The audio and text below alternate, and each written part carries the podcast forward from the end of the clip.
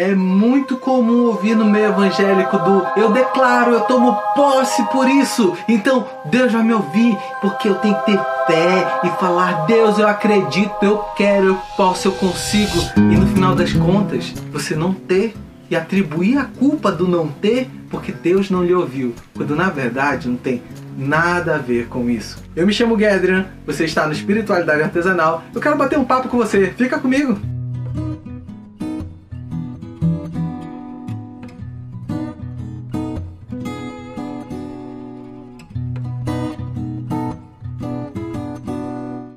Antes de falarmos sobre o assunto, curte o vídeo, assina o canal, toda semana eu tô por aqui e compartilha ele com mais alguém. Talvez você conheça alguém que ora declarando vitória, já querendo já ter o bem ou querer ter a bênção de Deus e no final das contas quando não tem acha que Deus não ouviu. E não é isso, tá? Começar o assunto, eu preciso falar sobre a oração do Pai Nosso. Sim, a oração do Pai Nosso, que todo mundo conhece, principalmente os nossos queridos irmãos católicos. Eles têm essa oração como uma oração mais preciosa. E eu não vou entrar no detalhe se é ou não é, eu acho ela incrível e ela é um ótimo parâmetro. E eu quero ler com você para você começar a entender. E vamos ler mais versículos que vão lhe ajudar a entender que não é só declarar e ter. Deus tem princípios e modos de agir que não é a minha a sua fé. Entenda bem. Vamos lá, vamos ler a passagem. Em Mateus 6, do 9 ao 10, diz assim: Pai nosso que está nos céus, santificado seja o teu nome.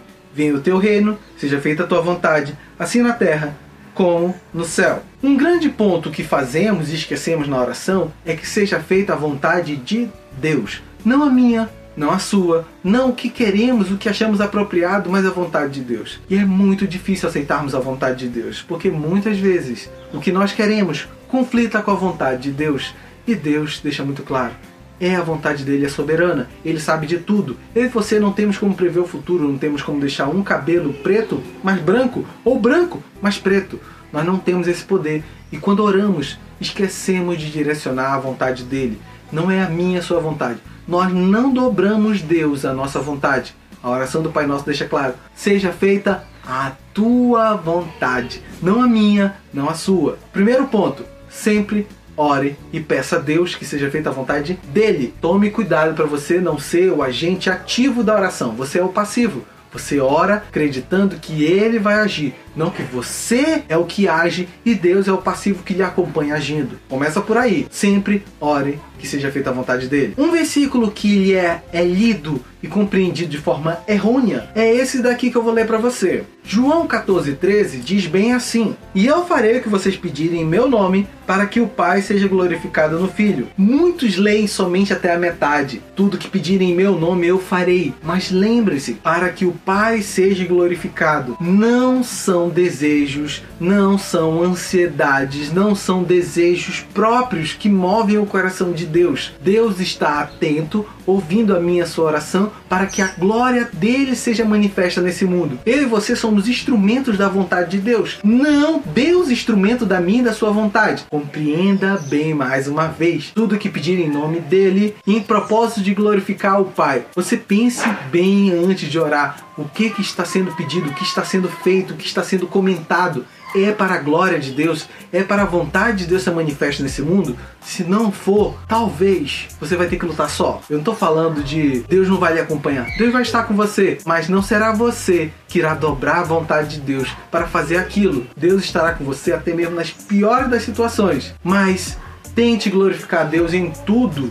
Não estou falando que as coisas erradas vão glorificar a Deus, tá? Não, não pense errado. Mas quando orar, Peça que a vontade dele seja feita e que você seja o instrumento. Se as coisas não realizarem, acredite, Deus tem um propósito maior para aquilo não ser realizado. Se aquilo não foi feito, Deus sabe o propósito. Deus é o dono do tempo, do universo, da terra, de tudo. Ele sabe o que vai acontecer daqui a 10 anos se algo não acontecer agora. Talvez vire um efeito borboleta, né? Ele sabe o que está acontecendo agora para gerar um efeito no futuro. Mas se não for respondido, acredite, talvez não seja a glória de Deus manifesta naquela ação que você queria. Outro versículo também que é muito usado para declarar a posse e a vitória, esse daqui em Mateus. Mateus 21, 22 diz bem assim: E tudo o que pedirem em oração se crerem, vocês receberão. Mas esquecem que essa passagem está num contexto. Sim, A Bíblia é feita também de contexto. Jesus estava falando com outros num determinado tema. Lá em Mateus 7, sim, Mateus 7. Está longe do 20? Sim, mas ainda é o mesmo Jesus falando. Então vale a pena citar isso. Os contextos nem sempre são seguidos. Mateus 7, do 7 a 11, diz assim: Peçam e será dado, busquem e encontrarão, batam e a porta será aberta, pois todo o que pede recebe, e o que busca encontra, e aquele que bate a porta será aberta. Qual de vocês, se o seu filho lhe pedir pão, lhe dará uma pedra, ou se pedir peixe, lhe dará uma cobra? Se vocês, apesar de serem maus, sabem dar boas coisas aos seus filhos, quanto mais o Pai de vocês que está nos céus dará coisas boas aos que lhe pedirem. Observem, mesmo quando a oração ela é feita de forma errada, Deus sabe o que é o certo e o melhor para mim e para você. Muitas das coisas que pedimos a Deus, ele não dá porque não é o melhor. Pensem bem, se o filho pede pão, você não dá pedra, porque um pai é coerente. E parece meio tola essa comparação, mas quando você tem filhos pequenos de 3, 2 anos, você percebe que eles pedem umas coisas ridículas. Se você tem um filho que já tentou tomar água, talvez da privado, já tentou enfiar uma pedra na boca, enfiou um parafuso no nariz, não sei. Você vai perceber que eles têm desejos e vontades que não condizem com a saúde delas. Então a mesma coisa. Às vezes você está orando a Deus por algo e Deus diz: "Não é isso que eu quero para você". E você tem que compreender, Deus, ele é todo poderoso, ele sabe tudo que há no universo. Você como filho de Deus tem que respeitar a vontade do Pai. O Pai sabe o que é o melhor para você. Muitas vezes lemos pela metade. Se eu buscar, eu vou encontrar, como se fosse uma busca incansável e insaciante. Deus quer que a minha sua oração seja respondida sim, mas ele tem a plena compreensão que nós não sabemos pedir tudo. Então, quando você pede, declara vitória, eu quero, eu recebo, eu creio, eu declaro, ah, só falta jogar poder no outro. Às vezes, você está pedindo o que não é a vontade de Deus e Deus não vai lhe atender. Simples. Sabe por que ele não vai lhe atender? Porque ele te ama. Se ele não te amasse, ele te daria. Às vezes você pode estar orando por um carro. E se você fosse morrer num acidente de carro? Deus não lhe dá, porque ele já sabe o futuro. Às vezes você pede por um determinado casamento. Você está preparado para esse casamento? Sério mesmo? Pensa bem.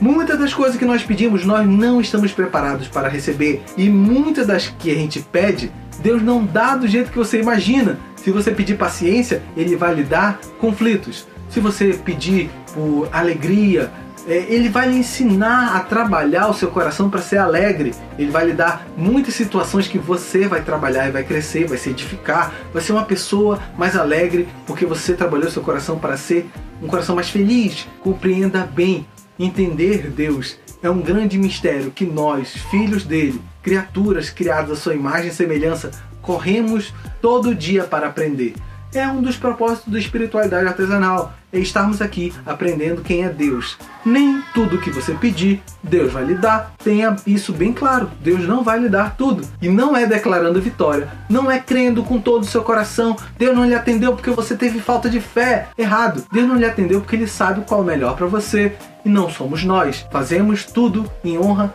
e glória ao nome dele. Então, muito obrigado por ter ficado até aqui. Deus lhe abençoe. Não esquece de curtir o vídeo, de assinar o canal. Toda semana estou aqui trazendo conteúdo e material muito edificante para sua vida. E sinta-se abraçado. Muito obrigado mesmo. Esse vídeo é feito com muito carinho, muito amor. Se a sua fé, a sua igreja, o seu dogma não é de acordo com o que eu falei, veja com carinho. Eu não quero quebrar sua religião, suas convicções. Eu quero agregar valor na sua vida. Assina o canal que toda semana estou por aqui. Tem outros vídeos também sobre outros temas que podem lhe interessar que vão aparecer aqui do lado. Clica, assiste e compartilha com mais alguém. Um grande abraço e até mais!